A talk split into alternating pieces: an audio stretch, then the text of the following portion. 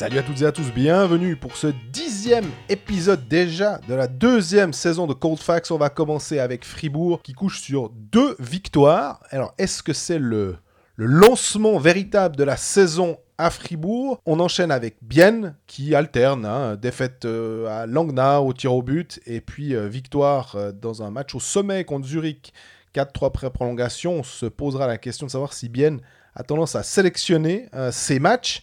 Lausanne, qui lui, euh, après deux défaites, est, est re- rentré de Rapperswil avec une victoire. Et on parlera longuement de, de ce but, premier but lausannois, qui est consécutif à un coach challenge pour hors-jeu. Est-ce qu'il y avait vraiment, mais les images n'étaient pas concluantes. Et puis on terminera avec euh, Genève, qui a perdu deux matchs, 5-4 après prolongation à Berne, et mardi soir 4-2 contre Zug.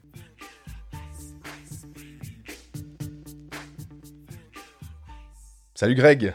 Salut Jean-Fred, dernière ligne droite avant la trêve l'équipe nationale, dernier épisode pré-pause on va dire, t'es prêt? Prêt, prêt, prêt. Pas de, pas de soucis. Un peu prêt comme Gauthieron, j'ai envie de dire, euh, parce que ça va pas trop mal ces temps. Ouais, est-ce que la, la pause arrive euh, au bon moment? C'est toujours comme ça la question qu'on se pose, est-ce que lorsqu'il y a une trêve l'équipe nationale, en l'occurrence c'est une semaine, ça- je sais pas, des fois c'est presque deux ou dix jours, ou d'un samedi au vendredi suivant, la Fribourg joue mardi et rejoue le mardi suivant, donc c'est comme... presque comme s'il n'y avait pas de pause. hein. Et Mais- comme il n'y aura pas 36 internationaux à Fribourg, à part Brodin qui part avec la Suède, ça va, je crois qu'ils vont pouvoir bosser. Puis pour l'instant, bah, honnêtement, une victoire euh, à domicile contre euh, Lausanne et euh, une victoire dans le derby des Tseringen à Berne. Mhm. J'ai envie de dire, même si Lausanne n'était pas dans une période la plus faste des périodes et si Berne a une saison compliquée selon les standards bernois, Ou compliqué tout court à part ça. hein. mais c'est quand même deux beaux statements finalement. Maintenant, est-ce qu'on va dire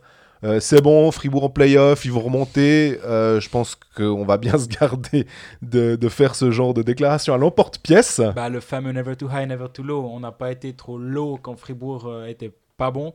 Je pense que maintenant, il faut pas être trop high non plus. Par contre, ça valide quand même le fait qu'il travaille dans la bonne direction, je trouve, Fribourg. Et ça m'avait marqué, surtout à Davos, dans une moindre mesure, le match que j'ai vu, mais seulement à la télé contre Langnau. Ils perdent 1-0 contre Langnau, donc défensivement, c'était très en place. Offensivement, c'était une bouillie. À Davos, Fribourg la meilleure équipe sur la glace, s'incline malgré tout. Mais là, tu te disais déjà à contre Davos, tu dis, ouais, ok, elle vaut un peu mieux que, que son classement, cette équipe de Fribourg. Puis derrière, bah, tu as deux statements, c'est le bon terme. Tu as deux victoires en 60 minutes contre de gros adversaires. Ces six points-là, ils font beaucoup de bien dans le sens où, déjà, ils comblent un peu les, les deux défaites contre Longnau et Davos d'avant. Ça permet de, de préparer le match contre Zu- Zug, le dernier avant la pause, de manière un poil plus sereine. Tu as un peu moins de pression de points en allant, en allant à Zug, où c'est quand même pas simple d'aller. Les Genevois en savent quelque chose. Donc, euh, je, je pense que ces- points, ils sont, ils sont hyper importants. Fribourg a quitté la dernière place. Ça aussi, psychologiquement, c'est pas perdu.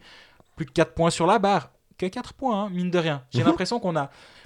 J'ai l'impression chaque saison, c'est un peu la même chose. On encense une équipe très vite et on en enterre une autre très vite. On, au sens général, hein, pas, pas à ces micros forcément. Puis tu te retrouves à te dire, mais en fait, l'équipe qu'on a encensée depuis le début de saison, c'est Genève, qui se retrouve avec 18 matchs, 27 points. Puis l'équipe qu'on a enterrée, c'est Fribourg, 15-17. 3 matchs d'écart, 10 points d'écart. C'est pas énorme la différence finalement entre les deux. Il faut les gagner ces matchs de retard. hein. C'est comme d'hab, c'est pas les livrets de 3. Mais quand même, la différence, elle n'est pas aussi grande que ce qu'on pouvait avoir comme impression, on va dire, de l'extérieur. Et là, Fribourg, les points qu'ils viennent de faire, ça, ça relance tout finalement. Ouais, tu disais le match contre la bouillie offensive contre Langnau où ils perdent 1-0. Finalement, les deux victoires, elles viennent 3-2 euh, contre Lausanne. C'est pas un gros score. hein, euh, c'est plutôt finalement une bonne performance de la défense. Et 2-1 à Berne, là aussi, finalement, tu gagnes en encaissant qu'un seul but. Mhm. Est-ce à dire que euh, les gardiens à Fribourg, Ludovic Weber et surtout Reto Berra, qui est le numéro 1, là aussi, finalement, il y avait un peu débat, de savoir, tu, tu l'as posé aussi comme question sur Twitter, savoir, vous mettez qui, en n'ayant pas forcément une réponse euh, toute faite, même si toi, tu Moi, avais une petite réponse, idée, voilà. ma réponse, mais ça veut pas dire que c'était la vérité. Exactement, c'était pas forcément la vérité, mais finalement, Berra a prouvé à Berne que le choix de Christian Dubé, de Sean Simpson, de Pavel Rosa était le bon de l'envoyer. Et en disant aussi, c'est notre gardien numéro un. S'il n'y avait pas encore ces histoires de contrat, peut-être qu'à la rigueur, tu pourrais te dire, éventuellement, hein. même qu'il est international. Mettons-le un peu sous pression ou n'importe quoi. Là, tu peux pas, parce que pendant 4 ans, les 4 ans supplémentaires qui viennent, c'est ton gardien numéro 1. Oui, Donc, puis surtout, il était pas mauvais. Moi, c'est ça aussi qui m'a surpris dans tout ce débat autour de Weber, euh, l'invincible, contre Berra, la passoire. J'ai l'impression que c'était presque exagéré la différence de niveau entre les deux gardiens. Certes, la différence, elle était en, en termes de points. Berra perdait les matchs, Weber les gagnait. Au bout d'un moment, est-ce que ce que tu veux, c'est gagner des matchs? Je comprends la théorie là derrière. Mais après, si tu regardes froidement les chiffres, tu dis que Berra est canardé, mais malgré tout, il a le même pourcentage d'arrêt, ou presque. Il a 0,3 d'écart que. ouais, mais on va que dire que c'est la même chose. quoi. plus ou moins la même chose. Au-delà de 92% d'arrêt, c'est quand même pas mal. Après, c'est vrai que Berra, il était un peu agaçant. C'était sur certains buts où tu dis, ah, ça, il doit presque l'avoir. C'est un soft goal par match, où ah, j'exagère, pas un par match, mais quand même, un but où tu dis, Hmm, presque ça, il, avait le droit de l'arrêter celui-ci. Mais, malgré ça, pour moi, la différence, actuellement, effectivement, Gauthieron doit beaucoup bétonner, et pour une raison assez évidente. Il leur manque leur deuxième ligne. Avec euh, Bikoff et Sprunger absents, c'est quand même tes, censé être tes deux meilleurs attaquants euh, suisses qui sont absents. Donc, euh, tant que les deux ne sont pas là, c'est un peu ce à quoi est contraint Fribourg-Gotteron. Tu dis, Béra, les, les soft goals, je pense aussi qu'on pardonne plus facilement à Ludovic Weber, finalement. Ce qu'on va moins pardonner à un gardien. On a l'impression que Béra, il doit être, s'il n'est pas parfait, ben, il est nul, en gros. Ouais, puis c'est pas évident. C'est le gardien que tu reviens de signer très cher. Il a fait monter les enchères. A raison, hein, il était seul, il était Complètement. seul sur le marché à ce moment-là, ou presque. Il fait monter les enchères, donc derrière, tu en attends encore deux fois plus. Puis inconsciemment, tu dis Attends, c'est le gardien de l'équipe nationale, il va tout arrêter en gros. Puis dès qu'il encaisse un but, c'est pas normal, c'est hors norme. Tandis que Ludovic Weber, quand il encaisse un but, tu peux te dire Ouais, bon, bah, ça reste le numéro 2, machin. Weber a été, a été très bon sur ces, sur ces trois matchs, mais il a eu que 22 shoots par match. J'enlève aucun mérite à, à Ludovic Weber. Mais après, ça pose une autre question c'est comment Fribourg défend avec Ludovic Ludovic Weber Comment Fribourg défend avec Reto Berra. Et j'ai vraiment l'impression que ce match de Berne, c'est énorme. La, la performance défensive de toute l'équipe autour de Reto Berra, là aussi où justement on pouvait se poser la question, est-ce qu'ils ils se battent plus pour un ou l'autre gardien? J'aime pas cette théorie-là, comme j'aime pas la théorie de l'équipe qui joue contre un entraîneur. C'est pas Mhm. aussi simple que ça. Je pense pas que, on va dire un nom au hasard de défenseur fribourgeois, les Marc Planalp, il se dit Ah, c'est Berra derrière, ça m'emmerde. Non, non, non, là il se démerde, quoi. Il prend ce shoot, tant pis pour lui. Par contre, avec Weber, il se serait couché. Je pense que c'est pas aussi simple. Par contre, inconsciemment, le jeu de toute l'équipe est différent. On va peut-être moins se projeter vers l'avant. On va moins risquer l'interception sur une passe, quitte à se mettre mal derrière, en se disant Ouais, mais c'est Weber derrière, c'est notre numéro 2. Encore une fois, rien contre Weber. Mais Berra, c'est censé être l'assurance tout risque. Et inconsciemment, peut-être tu joues différemment devant le gardien. Ça veut pas dire qu'ils se battent moins pour lui. Par contre, à Berne, c'est 21 shoots bloqués. Tu voyais les Fribourgeois, ils, se couchaient sur tous les pucks. Et, je pense qu'il y a une prise de conscience aussi à ce moment-là. Et défensivement, d'être structuré, ça veut pas dire jouer un jeu stéréotypé, ça veut dire aussi laisser un minimum d'espace. Et à Berne, c'était impressionnant comme, comme Berne a été cantonné au- aux extérieurs. Et les shoots qu'a pris Reto Berra, il a fait deux trois très gros arrêts, mais il a aussi beaucoup d'arrêts qui sont facilités par un jeu défensif très bien en place. Est-ce que Mark French, tout ce qu'il a installé pendant quand même des années à Fribourg, est parvenu euh, Finalement, c'est un peu dans le- dire dans, l'ADN, dans les gènes des, des Fribourgeois. Et finalement, il n'y a qu'à activer un bouton, réactiver un bouton de la part de Dubé et de Simpson. Et puis tout d'un coup, bah, ah ouais, on sait faire finalement. Bon, ils ont quand même changé deux trois, deux, trois petits détails défensivement, Je dis pas sur le style, mais mais, mais, mais je pense qu'il y, a- il y a des bases assez, des fondations assez solides. Bah, D'ailleurs, après le match à, à Berne, on a, on a eu Christian Dubé à l'interview, puis je lui ai demandé ce qu'il avait finalement changé dans cette équipe fribourgeoise euh, av- avec, euh, par rapport à, avant où Fribourg était considéré comme très trop solide, on va dire, ou trop stéréotypé derrière, trop castrateur, on va dire. Et maintenant, on est censé les faire jouer un peu plus, puis ils sont encore plus solides qu'avant. Et ça, ça m'a un peu interpellé. J'ai posé la question à Christian Dubé, je vous laisse écouter sa réponse. Ben, je pense qu'on a quand même une structure défensive. On a travaillé ça lors des derniers jours, mais je pense que c'est une question d'attitude, une question de bloquer des shoots, de se battre. Les gars plongent à terre, euh, donc, euh, donc tu vois vraiment que, que, que les gars se battent un pour l'autre. Et puis euh, je pense que c'est ce qui fait la différence, ces petits détails-là. Et puis, euh, tu sais, c'est pas toujours comme je l'ai dit en anglais, euh, X and O's, ça fonctionne, mais c'est une question de, une question, je répète ce mot-là, attitude. Est-ce que vous voulez plus simple Non, on joue quand même assez simple avant, c'est juste qu'on joue d'une manière différente. On- une fois qu'on a le puck, on est plus, on sait, on est, avant, on était beaucoup euh, euh, nord-sud, on est quand même est-ouest aussi, donc euh, on essaie de créer de différents côtés de la glace. Et puis, je pense que c'est plus compliqué pour les autres équipes aussi. On peut attaquer de- des, trois, couloirs, donc je pense que c'est important dans le hockey d'aujourd'hui. Finalement, cette dernière phrase de Christian Dubé, pour moi, elle est assez révélatrice. On, peut jouer sur les trois couloirs, donc les deux ailiers et le centre peuvent plus facilement se projeter vers l'avant. C'est exactement ce que me disait Victor Stolberg au moment, au moment du départ de Mark French. Il avait rien contre ce coach, mais il disait euh, Moi, j'en ai marre de, de longer les bandes et puis d'aller gratter des pucks dans les bandes. Comme euh, un DVD de cachot. tout le temps, exactement. Et euh, bah voilà, il, il, a, il a redonné cette liberté offensive peut-être à certains joueurs. Est-ce que un- de manière euh, inconsciente, les joueurs acceptent plus facilement le sacrifice derrière en se disant bah le, la récompense va être euh, de pouvoir plus facilement se projeter vers l'avant, plus, facilement jouer au hockey. Jouer finalement, c'est un jeu, c'est ce qui n'était plus vraiment le cas à la fin de, l'ère French, qui a amené beaucoup de bonnes choses. hein. Je pense que j'ai- j'aime pas trop l'aspect euh, taper sur les coachs une fois qu'ils sont plus là. Non, je pense qu'il a, amené quelque chose d'important à Fribourg, ce Marc French, quand il était présent. Mais là, voilà, il y a, une structure défensive qui est bien en place et il y a un jeu qui va plus vite vers l'avant. Finalement, c'est assez moderne comme façon de voir, de voir le jeu euh, actuellement. On a l'impression que on peut faire toutes les grandes théories qu'on veut, euh, raconter euh, des schémas tactiques et tout, mais que finalement le hockey, quand on revient aux bases, simplement d'avoir du plaisir de jouer avec des joueurs qui sont des bons techniciens, parce que de demander à David Dernay de, de faire du, jeu défensif alors que c'est un créateur, tu te dis que c'est peut-être un petit peu contre-productif, puis c'est un peu la même chose pour les, les soucis des fois en powerplay, peu importe l'équipe, mais de se dire, bah forcément, shooter le puck vers le but, puis espérer une vieille déviation, puis un, un goal qui va venir. Bah, en général, ça marche dans, je sais pas moi, 90-95% des cas, puis que tu peux te dire, ouais, ouais, mais alors j'ai fait un schéma tel et tel, puis que c'est compliqué, puis de revenir aux bases. pff, Bah, si tu regardes le 2-1 de- le 2-0 de Fribourg de, de Mathias Rossi, c'est quoi? C'est un tir de la bleue. dévier. S'il est devant le but, il dévie le puck au bon endroit. Schlegel paraît pas très bien sur ce but, mais et encore, c'est pas évident. C'est ju- c'est juste aller à cet endroit-là, aller accepter de, de prendre deux coups pour, euh, pour marquer. Eric Fer le fait de manière brillante avec euh, Genève, on l'a encore vu contre Zug. Ils savent aller dans ces endroits-là, ces joueurs, et, Fribourg, en faisant zéro contre euh, Langnau et en marquant euh, un but à Davos, il manquait encore cet aspect-là, et on voit que ça, ça vient gentiment. Et moi, je me demande, sans enlever de mérite à qui que ce soit derrière le banc, quelle est la part de, de Shane Simpson aussi dans certaines choses qui vont bien actuellement parce que Dieu sait si ça, ça a persiflé on va dire au moment de la- de l'accueil euh, ou de l'arrivée de, de Shane Simpson. Je pense qu'il fait pas tout faux non plus à ce moment là maintenant bah, comme on l'a dit au début de cette, euh, cette partie sur Fribourg-Gotteron deux victoires c'est la deuxième fois de la saison où ils ont deux de suite c'est pas non plus pas sorti d'affaire. Mais euh, sauf erreur en revenant alors il y a encore un match à Zoug avant la pause. Ouais. Compliqué quand même hein, d'aller jouer à Zoug.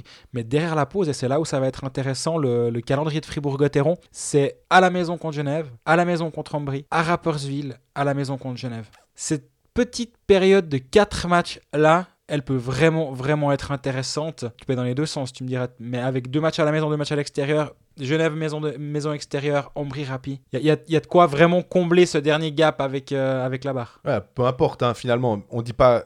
Euh, si je comprends bien que tu dis pas, euh, ouais, ouais, ça va être, c'est, des équipes faciles à jouer. Non, non, non. Mais c'est clair que si tu dois te taper euh, deux fois Zurich, deux fois Zug, admettons, ou bien euh, encore Berne-Lausanne, je sais pas, forcément, c'est plus compliqué. Là, sur le papier en tout cas, avec une équipe qui revient, ça peut aller. D'ailleurs, on a une question de Tom Maillot qui demande est-ce que Fribourg a finalement une chance d'aller en playoff? Alors, avant ces deux matchs, Lausanne et Berne, je t'aurais répondu qu'ils ont intérêt de ramener 5-6 points sur les matchs Lausanne, Berne et Zug avant la pause. Sinon, ce serait vraiment compliqué. Pour moi, les 6 points sont, sont en banque, en deux matchs en plus. Donc, euh, oui, Fri- Fribourg a clairement une chance d'aller en playoff. Après, euh, ils ont utilisé leur, leur droit au joker, on va dire, avec euh, 15 matchs, 17 points. T'es quand même à quoi? 1,1 point par match. Va falloir un tout petit peu augmenter cette moyenne. Mais Lang- Langnau n'est qu'à 4 points avec un match en moins, avec un match en plus. Donc oui, euh, Fribourg a clairement une chance d'aller en playoff. Mais les quatre matchs que, que tu as identifiés, ça me fait penser un petit peu à la période qu'a connue Genève en début de saison, avec euh, une période où ils gagnent plusieurs matchs de suite. Et finalement, après, tu peux te permettre, en ayant fait cette période faste, on va dire, de faire du victoire à la maison, défaite à l'extérieur, victoire à la maison, puis d'avoir ce fameux 1,5 point qui te permet d'aller en playoff. Pour que Fribourg puisse avoir cette chance, il faudra juste avoir une séquence ultra positive pour après pouvoir se permettre de faire du euh, Mhm. défaite-victoire, défaite-victoire, de manière très schématique. hein. Bah, tout à fait. Si tu regardes les trois matchs qu'a- de retard qu'a Fribourg sur Genève, et 10 points. En gros, si tu gagnes ces trois matchs-là, tu es à un point de Genève qui est clairement dans la course au playoff. Donc il faut cette petite période positive, tu as complètement raison. Ou au-delà d'une période positive, si tu fais deux victoires, une défaite, ça ne doit pas être forcément à la, suite. Mais Fribourg va devoir quand même faire une période, euh, durer une période plus que 1.5 par match, sinon ça va être compliqué. The Birdie Man qui dit à l'heure où tout se modernise, Dubé assume deux fonctions, on le rappelle, hein, euh, à la fois entraîneur et directeur sportif. Est-ce que ça fait pas un peu pain fromage? C'est lui qui reprend cette expression que tu as on va Ouais, dire. attention. Est-ce que, gros mots. est-ce que ça peut réussir? Si on réfléchit, on se dit, il y avait Chris Maxorley, il y avait Arnaud Delcourteau d'une certaine manière aussi à, à Davos. Bien sûr. Finalement, ces airs-là qui ont marqué le hockey suisse euh, du début du 21e siècle, hein, on a un peu passé maintenant. On se dit, tiens, on, définit quand même bien les rôles. J'ai l'impression que c'est peut-être viable sur le court terme, plus compliqué sur le long terme. Bah, ça dépend comment tu définis court et long terme. Dans un monde idéal, je suis persuadé que Christian Dubé est conscient que c'est pas ça la, recette magique pour avoir du succès. C'est plus le cas. Aujourd'hui, il faut plus scouter, il faut plus préparer, il faut, préparer. Il y, y a tout un travail de scouting de l'adversaire, des éventuels renforts. Il a- le, le manager général, il n'est pas là pour tourner les pouces et regarder les matchs. Donc effectivement, dans un monde parfait, c'est compliqué d'a- d'assumer les deux casquettes. Raison pour laquelle Sean Simpson est arrivé, parce que justement, il prend une partie de ce travail euh, préparatoire qu'aurait pu dû faire Dubé sans cette présence. Ça le soulage un peu. Je pense qu'à moyen terme, Christian Dubé devra choisir. Soit il reste sur le banc et ils engagent un nouveau GM pour la saison prochaine, soit il reprend sa place de GM puis il nomme, il nomme un coach euh, qui a les mêmes qua- qualités que lui ou les mêmes choses qu'il a pu identifier en étant dans le vestiaire Il se finalement. mettra plus en danger en étant euh, sur le banc qu'en étant dans les, les bureaux, je pense quand même, mine de rien. Ouais, je suis d'accord avec toi. Mais en tout cas, non, effectivement, à moyen terme déjà, c'est c'est compliqué. Maintenant, encore une fois, définissons euh, quel est le court et quel est le moyen terme. En l'état, Fribourg est- était, quand, au moment où il prend cette décision, Fribourg, c'était l'urgence absolue. En gros, il faut que quelque chose se passe vite, sinon Fribourg va rater cette saison. Bah, la solution qui a été identifiée, c'est euh, bah, je prends la lance à incendie et puis je mets un casque et puis je vais tenter d'aller éteindre ça. Pour l'instant, euh, la, toiture brûle encore, mais c'est en, en- en train de, de- s'éteindre. On verra jusqu'à quand. Il doit peu dormir ces temps, hein, je pense. Ça, doit ça doit être compliqué comme période. Maintenant, il faut voir. La pause équipe peut aussi être intéressante pour justement reprendre certains dossiers. Et je suis convaincu que ces après-midi, il ne les passe pas au golf. Du coup, euh, c'est certaines euh, critiques ou certains sourires sur, des, directeurs sportifs euh, qui vont très fréquemment au golf et qui améliorent leur handicap plus que leur équipe. Bah, lui, je pense que son handicap au golf, il doit pas bouger en ce moment. Le terme handicap étant particulièrement bien choisi dans, dans des cas où c'est un petit peu compliqué. Effectif de Fribourg, c'est Sébastien Berset. hein. On continue, c'est la dernière question à propos de Gauthieron. Est-ce qu'il est vraiment aussi bon qu'annoncé? Alors, lui dit, les étrangers, ok, ça, ils font le job. Mais les Suisses derrière, peu léger. Et puis, est-ce qu'on peut espérer une bonne campagne de transfert? Alors, euh, bah oui, les étrangers sont pour, pour moi de, de bons étrangers. Gunderson vaut deux défenseurs à lui tout seul. Il est tellement fort ce joueur. J'adore le voir jouer. Il est discret, mais tu regardes à la fin du match, il a tout le temps fait son point. Il a, il fait pas vraiment d'erreur. Alors que moi, on m'a quand même dit, tu verras Gunderson, c'est trois highlights offensifs et c'est deux conneries défensives. J'avais répondu, bon bah du coup ça veut dire que Tu gagnes 3-2. tu gagnes 3-2. Mais je crois que ça n'avait pas convaincu mon interlocuteur euh, quand, quand je lui ai répondu ça. Derrière, ouais, c'est un peu léger, oui et non. D'ailleurs, Gunderson, je suis mode de te couper, mais c'est.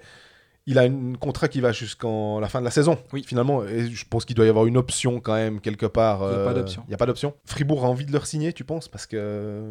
Oui, Fribourg a envie de leur signer, mais il y a d'au- d'autres clubs ont envie de signer Ryan Gunderson. Évidemment, il débarque, il fait 15 matchs, 12 points, il va être top scorer au prochain match en théorie. Tu as envie de signer un joueur comme ça? Maintenant, euh, c'est tôt. C'est le marché des étrangers, il me semble qu'il n'est pas encore. Ou alors Arcobello, évidemment. Oui, hein. oui. Mais c'est le marché des étrangers qui jouent en Suisse. Donc forcément, qui là, sont dominants en Suisse. qui sont hein. nominés en Suisse, du coup. euh, quand on voit qu'on peut envoyer des grosses sommes sur, sur certains joueurs, euh, et je me dis, là, Dubé, bah, pour le coup, tu dis, il passe pas ses après-midi euh, au golf, bah, là, il est en train de se poser la question déjà maintenant, en fait. C'est terrible, hein, parce que tu te dis 15 matchs, c'est rien. Mais non, déjà maintenant, à cause de ce système, tu dois déjà te dire. Et finalement, est-ce que tu vas faire une, une bonne opération, une mauvaise opération? Parce que ça, ça va toujours être. À combien tu l'évalues finalement? C'est dur en 15 matchs d'évaluer un joueur. C'est Je aussi, trouve, C'est aussi pour ça que je pense que le, ma- le marché n'est pas encore autour de lui. Je peux, je peux clairement me tromper sur ce coup-là. J'ai entendu, et, et je sors pas un nom générique sur ce coup-là, mais j'ai entendu le nom de Lausanne intéressé par Gunderson. Mais là aussi, c'est le genre de théorie qu'on fait quand même assez régulièrement en disant en même temps, si, si tu es sur le marché pour un défenseur étranger, et Lausanne l'est ou le sera, et que tu n'es pas intéressé par un des meilleurs défenseurs étrangers actuellement en Suisse, il faut peut-être changer de, métier ou devenir golfeur. Mais, donc, je, mais je pense que c'est encore un peu tôt pour, ce- pour le marché Gun- Gunderson. La défense, oui, elle est un peu légère. Et en même temps, j'ai envie de dire non si tu regardes le match à Berne. Et Philippe Fourer fait un match incroyable à Berne. Vraiment, je l'ai rarement vu aussi bon que ce match-là. Il était défensivement bon, propre à la relance, il se projetait vers l'avant. C'est ça qui est intéressant maintenant, je trouve que les défenseurs se projettent beaucoup plus vers l'avant. On voit plus Camerza en attaque, on voit plus Fourer venir soutenir l'attaque aussi. Puis après, ben, les autres, ils, sont là, ils font le job. Moi, Aurélien Marty, je trouve que c'est c'est un bon renfort. Oui, c'est pas un nom ronflant, mais c'est- est-ce que tu as besoin de non ronflant à tous les étages? Je suis pas convaincu. Donc, Mais par contre, tu peux faire un upgrade. C'est pas qu'Aurélien Marty est un mauvais défenseur, mais peut-être que sur le marché des transferts, tu identifies cette position-là qu'il a, ou Schneeberger. Mais le problème, c'est que Schneeberger a encore une, une année de contrat. si tu veux upgrader Schneeberger, en fait, tu fais pas jouer Schneeberger, tu upgrades Schneeberger. Ça, c'est un vrai avantage avec ce joueur. Bien sûr.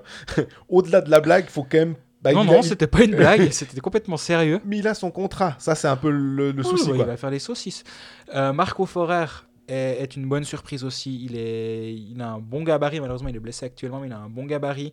Il est assez sobre. Il, il fait pas d'erreur. Et moi, je, je trouve que cette équipe, bien sûr que si Cal Anderson se dit euh, mon rêve a toujours été de jouer à Fribourg, faut imaginer qu'ils se le disent pas. Bien sûr que tu le prends. C'est- une évidence. Si Miros Reed s'est dit mon rêve, ça a toujours été de jouer à Fribourg, c'est un upgrade. D'ailleurs, Zug ne le veut plus de ce que j'ai entendu, mais ça c'est. Ouais, j'allais dire, tu balances pas le nom au hasard. Alors, euh, lier Zrid et Fribourg, oui, c'est un hasard total. Par Oui. contre, Zrid est sur le marché, je Voilà. pense, va, va- va- pourrait quitter Zug l'année prochaine. Bref, oui, si tu arrives à trouver des, des défenseurs, si Thomas Thierry est libre, bah, c'est un sup. Moi, j'adore ce joueur, je l'ai déjà répété euh, à l'envie. Bah oui, il, il va falloir trouver des défenseurs, surtout qu'il y a pas mal de défenseurs en fin de contrat. On parlait de, de la question portait aussi sur l'avenir. Bah, il y a que Fourer et Schneeberger qui ont encore un contrat, en fait. Voilà, plus un étranger, que tu l'appelles Oui. Gunderson X ou Y, ça- il, est, il est quand même sous contrat. Pour moi, Marty reste, pour moi, Chavaya reste. Euh, en plus de, de Fourer, de l'étranger, pour moi, Camerzin peut même rester. Et après, bah, si tu en as un ou deux qui viennent, c'est pas perdu. Sous terre, Thierry, bien joué, mais je pense que Thierry va rester en Suisse allemande de ce que j'entends, mais je n'ai encore pas réussi à identifier le club. Puis devant, ben devant, oui, c'est, ça me semble un peu, un peu léger en termes de profondeur. Ah oui, David Ebicher euh, l'année prochaine aussi va revenir à Fribourg en théorie. C'est léger en, en termes de profondeur. Il y a deux blessés, puis tu commences à te dire, ouh là là, on fait jouer 26 minutes Desharnais et Stolberg. Donc là, il manque un petit peu de substance devant. Il y a pas mal d'attaquants qui sont en fin de contrat, les Lotak. Il est toujours à contre-temps, donc euh, au bout d'un moment, lui aussi, il sera, il sera à contre-temps ailleurs, je pense, bientôt. Rossi, il, il est aussi en fin de contrat à voir. C'est c'est quand même un marqueur de 10-12 buts dans cette ligue. C'est pas négligeable. Maintenant, si tu arrives à upgrader l'attaque par, au hasard, Jérémy Vick, qui est un, ailier en fin de contrat, bah, il faut le faire, eff- effectivement. Mais surtout, je pense qu'il va falloir un peu plus de profondeur. Et ces ces places, on va dire 13-16 dans l'alignement, qui doivent être un peu meilleures pour permettre justement de, de pallier une éventuelle euh, blessure. Puis là, on a tourné un petit peu autour du pot. On a parlé des attaquants, on a parlé des gardiens, on parle de transfert. Et puis, on n'a pas cité, bon, alors c'était volontaire hein, de notre part, aussi de citer Ludovic Weber, puisque tu as sorti une info euh, sur le matin.ch, comme quoi il était en discussion très avancée avec Zurich. Si on se rappelle, on rembobine le fil, la semaine passée, on parle du cas Weber, j'ai l'impression qu'on en parle toutes les semaines, mais en même temps, pas un hasard, hein, c'est un, un gardien qui est en devenir, qui a 23 ans. Il y a peu de postes de gardien Il y a- aussi. hein. Il y a, voilà, le, le marché des gardiens, il fait bon être gardien en fin de contrat. La semaine passée, on parlait, je, je crois que je l'avais dit, selon une personne en général bien informée, m'avait dit, c'est pas bien ni Lugano, puis on avait fait toute une grande théorie où on s'est dit, alors bon, ok, c'est pas, partons du principe que, Et on est arrivé à Ambry en se disant, on ah, s'est dit, ouais, puis on a balayé Zurich. parce que Flueller. parce que Flueller. Puis en fait, euh, je crois que c'est Zurich, ouais, le, le, le- front-runner, on va dire, ou l'équipe qui, qui fait la course en tête, voilà, parlons français, euh, pour, euh, pour Weber. Et ça fait, ça fait un. C'est pas, pas insensé, disons, dans le sens où le- Lucas Flueller est, est est un peu blessé. Chaque saison, il a ses petits, ses, ses- il joue ses 30-35 matchs, jamais beaucoup plus. Donc si tu débarques à Zurich en te disant bon, j'ai déjà 15-20 matchs, pas sûr mais presque, ça peut aussi se négocier. On se rappelle que quand Soulander était en fin de carrière, ils ont parfaitement géré le, La transition. la transition de Soulander-Flueller en disant ben, on, on te donne contractuellement, on te donne tant de matchs. Peut-être que ça va, c'est ce qui est en train de se négocier actuellement. Ça veut dire que aussi si tu donnes euh, un certain nombre de matchs, c'est que tu sais que la, la valeur du, du gardien finalement. Bien sûr, contractuellement, si, si le gardien il, il arrête plus des ballons de plage, ben, malheureusement, tu dois te dire. euh, ça- je pense pas que c'est stipulé, c'est dans les discussions. Mais après, le lendemain de notre, euh, notre grande, nos grandes théories, euh, Laurent Clazel vient en écrivant que selon ses informations, qui sont toujours très bonnes à Bienne, et je, je vais en tout cas pas les, les remettre en cause ou en question, ben, selon lui, Bienne est entré dans la danse pour Weber. Donc bah, maintenant, sur la question, euh, Les agents, un Bah, petit peu le euh, jeu là quand même, c'est c'est un peu intéressant de faire un petit peu de surenchère en disant bah. exactement. eh, Tu, et puis tu peux voir la question des deux côtés. Tu peux dire, bon, moi j'apprends par la bande que Zurich est, est intéressé. Laurent Clazel apprend par la bande que Bien est intéressé. Et si c'était la même personne derrière qui nous avait dit aux deux que Bien et Zurich étaient intéressés, tant mieux si ça sort. Ça, ça, c'est toujours difficile d'évaluer. ce serait aussi retors que ça le hockey suisse. Ah non, non, non, c'est le milieu des bisounours, c'est bien connu. Mais toujours est-il que actuellement le, le dossier de, de Ludovic Weber est très haut sur la pile de pas mal de monde. Et moi, je, je suis assez convaincu de, la, de, de- de- de Zurich, sinon je l'aurais pas écrit. J'ai écrit qu'il est en discussion avancée, j'ai pas écrit que c'est fait à Zurich. Ah non, parce Attention quand même à cette nuance. Voilà, il n'y a pas de confirmation pour l'instant. Donc, en général, quand tu as les confirmations, tu enlèves les conditionnels. Euh, Oui.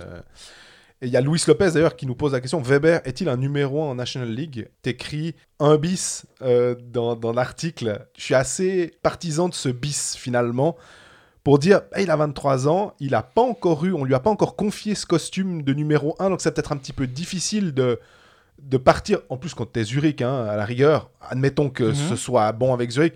Il dit, ah, voilà, tiens, on te donne les rênes de l'équipe. Eh, on va attendre. On, Comme Bern a fait avec Schlegel. mais oui, on sait que t'as le il joue un match sur deux maintenant. Quoi. C'est ça, on sait que tu as le potentiel.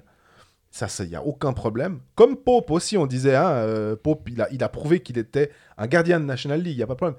Après, est-ce que tu es un numéro 1 Quand on voit Berra, quand on voit Hiller, quand on voit Stéphane, quand on voit Giannoni, qui ont beaucoup, beaucoup d'expérience et qui sont aussi, eux, montés euh, ben, en faisant une progression linéaire, à pense- voir. Je pense que le futur de Ludwig Weber est un futur de, de gardien de National League, clairement. On a pas mal parlé à ce micro aussi du duo euh, Pope-Weber, que nous, on aimait bien. On aimait Mhm. bien cette idée-là. Si Ludwig Weber signe à, à Zurich, euh, si, ça, si, ça, si les négociations vont au bout, disons, ben, bien, euh, va falloir se rabattre sur une autre piste. Puis c'est un pas de plus dans la direction que tout le monde attend depuis l'annonce de la retraite de Jonas Hiller. En fait, l'annonce de la saison supplémentaire Jonas Hiller.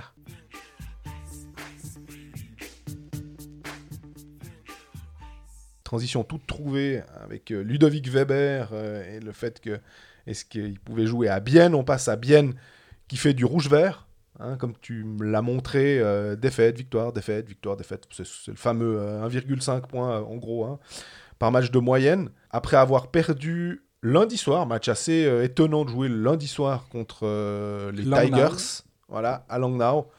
3-2, euh, tir au but. Bon, voilà, ça arrive, tu fais quand même un point. Au passage, un grand bravo à Langnau qui nous décale un match parce que c'est l'Oktoberfest dans sa patinoire. ça, ça, je crois que j'avais encore pas entendu et euh, on, on aime bien l'esprit quand même. Merci à Langnau pour ce moment. Et puis euh, mardi soir, par contre, alors là, match euh, qui est un peu parti dans tous les sens, dans le sens où Bienne a fini par s'imposer 4-3 après prolongation, mais il menait 2 à 0. Zurich revient et, et passe l'épaule 3-2. Et finalement, en, fin de match, euh, notamment grâce à Jason Fuchs en passeur puis en buteur, eh ben Bienne s'est imposé, a fait deux points contre euh, ce qu'il est, est tenté de dire l'épouvantail de ce championnat depuis quelques semaines. Là, vraiment, nous, euh, on est gros partisans de Zurich de la façon dont joue, dont joue le club. Ouais, mais la meilleure équipe de la ligue, je pense. hein.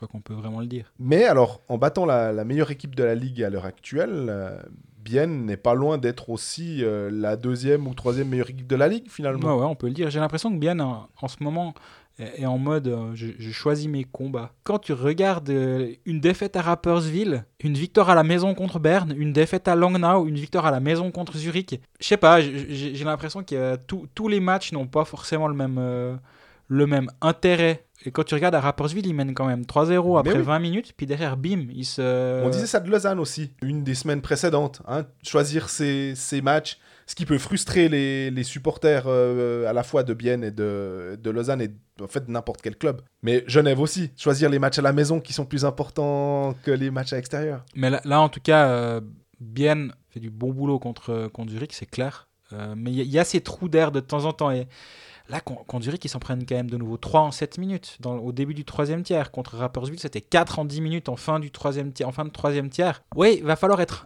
un poil plus constant sur la durée d'un match. À mon avis, gentiment, ce serait, ce serait pas perdu parce que quand, Bienne joue de manière consciencieuse et appliquée, ils sont vraiment difficiles à jouer. Le power play contre Zurich a fonctionné. Salmela, à part ça, hein, mine de rien, quel joueur je trouve cette saison. euh, Est-ce qu'il lui a fallu une première saison pour un peu prendre la température Moi, je le trouvais déjà pas mal la saison dernière. euh, Ouais, moi, je suis impressionné, en fait, bêtement par ses tirs, quoi. J'ai l'impression qu'il était moins... il- envoyait moins des, des cacahuètes de la bleue, quoi. Là, maintenant, on a vraiment un, un défenseur, parce qu'on sait que le powerplay de, de Bienne, souvent, si c'est pas Rayala, ça peut être Radgeb cette saison. Mais non, en fait, le danger peut aussi venir de Salmela, qui va pas envoyer un, un tir du poignet pour une déviation. Il va envoyer vraiment le, le tir puissant. Ouais, c'est 8 buts entre les deux, ils en ont 4 chacun, sans, sans compter les, les assists. Non, Dieu c'est- que c'est intéressant hein, ah bah, euh, ouais, quand t'as 8 buts qui viennent de ta défense, euh, sans compter un de Forster, un de Ulmer. Bon, Ulmer, c'est un allié du coup, mais bon. Et un de Kreis, t'as une dizaine de buts de, inscrits par tes défenseurs. Pas, pas inintéressant. Radgeb qui, qui tient la baraque derrière, hein, c'est quand même aussi une, euh, une belle confirmation. On était surpris en début de saison, là on est de moins en moins surpris. Ça devient une vraie confirmation. Il a 17 matchs, 11 points, euh, plus minus de plus 6, encore une fois. On met toujours les, les pincettes nécessaires autour de cette stat, mais je, pr- je préfère quand même le voir à plus 6 qu'à moins 4, hein, on est bien d'accord. C'est ça. Ulström qui débarque pour renforcer tout ça, mine de rien, 3 matchs, 2 points depuis qu'il est arrivé. Lui aussi, je pense que c'est- pas une mauvaise idée de l'avoir engagé. J'ai l'impression que les, les pièces, elles se mettent gentiment, mais sûrement en, en place. Et là, il manquait encore Ugly, qui est aussi, lui, une très très bonne euh, surprise. Ouais, et puis il en a pour un mois, hein, je crois, Oui. d'absence. dont une semaine de pause, donc euh, ça tombe finalement bien entre plein de guillemets, parce qu'après il faut revenir. D'ailleurs, euh, parenthèse, j'ai parlé avec Julien Sprunger euh, au match à Berne hein, durant une des, une des pauses, puis j'ai fait Bon, mais ça va finalement, euh, t'as manqué que, que deux mois, sous-entendu. Au moment où on doit sortir, on se dit que c'est fin de saison. Il fait Ouais, t'es gentil, ça, ça va pour toi. Moi, en gros, euh, c'est moi qui me refais la, la préparation, des- la préparation physique et qui revient à un niveau. Effectivement, et c'est- que un mois entre guillemets, mais il y a tout le travail que- qui doit être fait derrière. Il y a Damien Brunner, je pense qu'il va revenir euh, autour de la, après la pause de l'équipe nationale. hein. Un peu plus tard, je pense. peu hein. plus tard. C'est plutôt en décembre. Mais, euh, mais Ria, il est, il est vraiment bien. Il, il monte quand même euh, en, en puissance gentiment. Puis quand tu as un sniper qui est, qui est toujours prêt à- avec lui, avec Rayala, ils ont des armes. Offensivement, ils ont vraiment pas mal d'armes. On se rappelle quand au début de saison, quand Ria était absent, quand bah, forcément Brunner n'était pas là, t'a- t'avais euh, Gustafsson qui est en- encore absent lui aussi. Il, il manquait cette profondeur et t'avais une quatrième ligne qui était exclusivement de, de jeunes joueurs. C'est Ouais. de moins en moins le cas actuellement. Puis les jeunes qu'ils intègrent, ben, Tino Kessler, il est en deuxième ligne avec Ultremet Chantré. C'est rigolo de, de voir comment- Complètement. alors, alors que dans d'autres endroits, bah, soit il n'y a pas de jeunes, Lausanne, soit Sandro Schmidt, il prend les miettes, euh, même de moins en moins. On commence gentiment à le monter un petit peu dans l'alignement. Ouais, au cas d'Avos, finalement, si tu acceptes de la- laisser partir Kessler, c'est que tu comptes pas forcément sur lui, et quand Bien le récupère, bah Bien le met en deuxième ligne. Avec un étranger, c'est rigolo. Ils le mettent dans des conditions, en tout cas, lui, il doit se dire, euh, il dit, peut-être merci à son agent qui, qui lui dit, ah ouais, bah ça me permet de, de jouer, puis d'être vraiment considéré, finalement. Moi, j'ai encore une- un petit regret, c'est Gillian Colère. J'en attendais Oui. vraiment pas mal cette saison. Clair. Et pour l'instant, lui, il n'a pas été aussi. Il a été une fois ou l'autre dans une ligne plus offensive, mais là, c'est temps, il est cantonné à la quatrième ligne.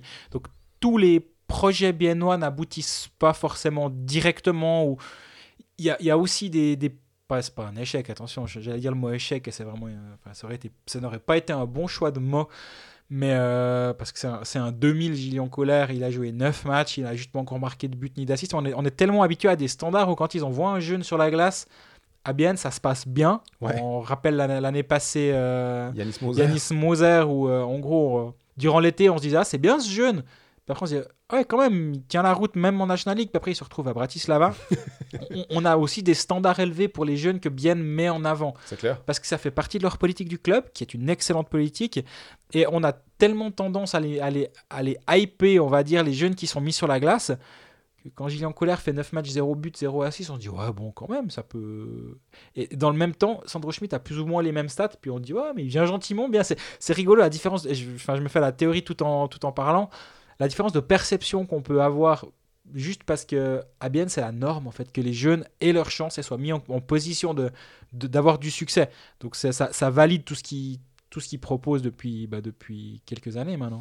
Et moi, il y a aussi un truc, c'est alors c'est peut-être un petit peu vieux par rapport à, à- à notre épisode du jour, mais Rayala contre Berne, quand il met ce but à la 60e, là, à Mhm. 17 secondes, la passe de Salmela, une espèce de slap, euh, il sait exactement ce qu'il fait. Oui. Transition, alors on peut difficilement faire mieux.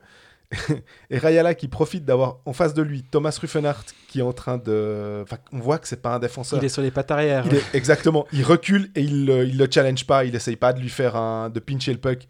Et l'autre derrière, il fait un, le petit move de côté. Il l'envoie en lucarne. Et tu te dis, ouais, c'est quasiment un but en prolongation, mais non, ça te vaut 3 points, quoi. Et C'est clair. ce Rayala qui fait juste. Enfin, c'est assez fou de, de, de voir que. On sait qu'il a des, tu dis des fois des trous d'air pour euh, certaines équipes ou, euh, ou certains passages à vide. Lui, il est, ça schématise un peu. Des fois, on, on sait qu'il il va par séquence. Hein, euh, Mhm. mais là, c'est temps. Entre lui et Pouliot, ils tiennent quand même pas mal la baraque. Au passage aussi, le deuxième but de, de Bienne mardi soir contre Zurich. Ça m'a fait sourire parce que tu dis, Bienne, il faut qu'ils ils fassent attention. Ils se font remonter, ils prennent trois buts au troisième tiers. Ça, est- ça ne, comment dire, ça n'échappe pas aussi à Zurich ce genre de truc. C'est que Noro, il veut faire le grand. Il part sur le côté et puis il se dit ouais, c'est bon, je vais passer. Il perd le puck bêtement, il y a une charge de Kunsley, puis Kunsley il récupère la rondelle, puis il la place dedans quoi. Même de la part d'un mec comme Maxime Noro, quasiment un des meilleurs défenseurs de National League, Offensif. Offensif. Quasi un des meilleurs défenseurs offensifs de National League. Ouais, faut mais même, il fait quand même le job euh, derrière. hein. Non. non. Mais c'est pas grave, il a d'autres qualités. il est nul, tu trouves en... Non, il est pas nul, mais c'est pas c'est pas pour ses qualités défensives que Maxime Noro est un joueur de National League. C'est pour plein d'autres choses. Défensivement, Maxime Noro. euh, Puis on termine euh, ce passage biennois avec le, le calendrier. On voulait juste quand même euh, en reparler avec un week-end de Tessinois vendredi à la maison contre Ambry Piotta. 3 points obligés. Presque. Ça dépend quel match ils choisissent. Et puis à Lugano, le samedi où tu dois de nouveau partir. euh, soit tu pars très tard, soit tu pars très tôt. Je pense plutôt qu'ils vont, ils vont déjà faire un petit bout. Hein. Non, non, Non ils partent le lendemain. C'est c'est ce long déplacement à Lugano. Donc, euh, Si moi je faisais le, le Bien Ambry puis le Lugano Bien du lendemain, je ferais un bout le soir, clairement. Mais là, non, non, non, pas le cas. oh, je pense que c'est ça qui me fout dedans. en fait. Mais non, non, bah, av- avec, avec bien, honnêtement, tu, tu sais que là maintenant ils sont sur leur, sur leur rythme. Honnêtement, moi, je, je- on, on a eu, je crois, il y a deux épisodes où on se disait euh, Hmm, attention, c'est un pente un peu glissante, mais non, c'était la semaine passée. Pente un poil glissante, mais avec de- Tormenon. pas de souci. Ça, ça, ça, ça, ça roule en fait euh, du côté de, du côté de Bienne. Et c'est vraiment le cas. Ils, ils gagnent les matchs qu'ils doivent gagner. De temps en temps, après, après avoir. Après s'être fait un peu oublier pendant un moment, en perdant un deux matchs à Rappersville, ils ont perdu à Davos aussi, ils se sont fait rouler dessus à Davos. Ah, dans la foulée, tu bats Berne et Zurich à la maison, juste pour rappeler. Les gars, on est, on est toujours là, hein, pas de souci. Donc, euh, ouais, c'est toujours autant positif ce qu'on a à dire sur Bienne. En même temps, euh, on a. Juste un petit truc. tu Vas-y. Un truc positif. Moi, je, je réfléchis puis je me dis, est-ce que franchement, on en sens. hein, on dit euh, Martin Schneider fait un super boulot et c'est vrai. Est-ce que Luca Conti, finalement, euh, on parlait de projet euh, qui- qu'il faut relancer. Est-ce que franchement, on peut parler d'un transfert après 15 matchs où on dit c'est vraiment réussi? Je- Alors- je suis un peu perplexe finalement. Je, je, je dis pas que c'est mauvais, mais j'en attendais quand même, je pense, un petit peu plus. Alors, il y a deux façons de le, de le voir. Oui, quand tu regardes le nom Luca Conti, tu dis médaillé d'argent au championnat du monde, c'est un ancien. C'est en 2013. Ouais, ouais, mais justement, si tu parles du. Mais si le seul problème qu'a à gérer bien actuellement, c'est la production de son renfort de quatrième ligne, pour moi, c'est l'équivalent de ça va pas mal à bien en ce moment. Donc, Mais Kunti quatrième ligne, tu vois, c'est un peu ça, quoi, aussi. Ouais, moi, moi j'en attendais vraiment pas grand chose et pour moi c'était pas une- un renfort incroyable au moment où ils l'ont signé. Mais au niveau salarial, quand même. C'est moi, c'est aussi ça qui me fait dire que peux. Je suis, je suis d'accord dans un sens, puis dans un autre, je me dis, bon, un, c'est pour moi qui sort l'argent, donc c'est déjà pas mal. Ouais. Et accessoirement, c'est- débile comme réponse, j'en ai conscience, mais accessoirement, j'ai pas l'impression que cet argent est manqué ailleurs. Ulström débarque. Ok, bon, ben, il y a de l'argent pour aller chercher un, un cinquième étranger qui est pas euh, qui est pas Max Verne à Lausanne. Désolé pour Max Verne, mais honnêtement, euh, voilà. Ça, ça a été un, il, il est venu remplir un maillot pendant deux, un match de Champions League, il s'est fait sur, suspendre. Enfin, ça, ça c'est pas un cinquième étranger. C'était juste Ouais. euh, un pigiste. Non, ils ont pas, il leur a pas manqué cet argent-là pour faire venir David Ulström. Donc je me dis, je crois que c'est pas le souci à ce, à ce niveau-là. Donc peut-être qu'il est trop cher et encore, j'ai pas, j'ai pas son salaire en tête. Mais c'est pas un problème, j'ai l'impression. Et... et si, ouais, comme, si, c'est- comme je disais avant, si, si c'est si c'est le seul problème des Biennois, ça va pas mal.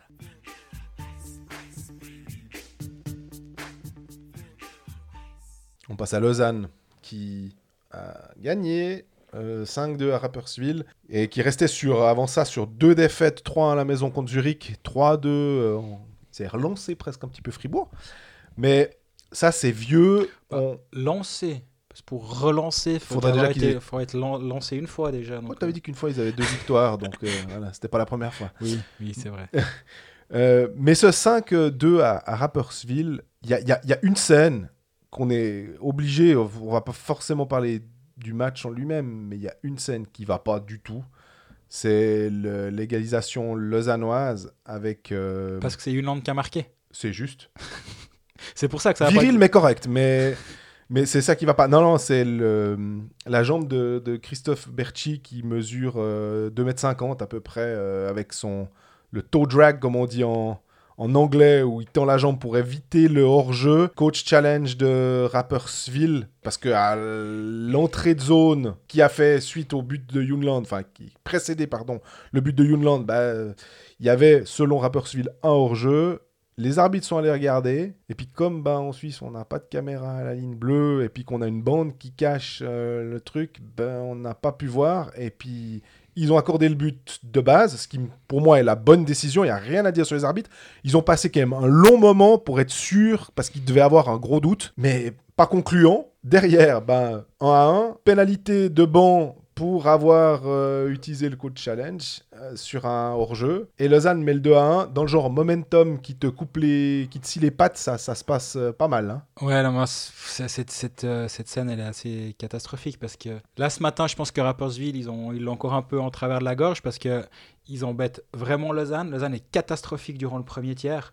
Ils ont 13 tirs cadrés, mais honnêtement, c'était pas bon. Non. Du tout, du tout, du tout. Cette égalisation qui est un peu injuste, mais encore une fois, on parle pas de l'arbitrage. là. Les, les arbitres, ils ont, ils ont un règlement et ils, ils s'y Tout juste sont- pour moi. Ils s'y sont fiés finalement. Complètement. Bon, après, le problème, à, à leur place, c'est qu'ils ont un process. Et si un se dit, non, non, mais là, il est clairement hors jeu, mais j'ai pas l'image, mais je décide qu'il est hors jeu, j'annule, il se prend une secouée ce matin par sa hiérarchie. À une époque, honnêtement, j'ai plus le contexte, mais je me rappelle que Bertolotti, à l'époque où la vidéo n'était pas permise, Il est allé regarder. il hein. était allé regarder une Ouais. vidéo. euh, parce qu'il était tellement sûr qu'il y avait but ou pas but, ou je sais plus dans quel ordre c'était allé, mais il était allé voir la vidéo dans, dans le petit box à côté, c'était c'était au Tessin, ça fait erreur. Et pour invalider un but alors qu'il n'avait pas le droit de le faire.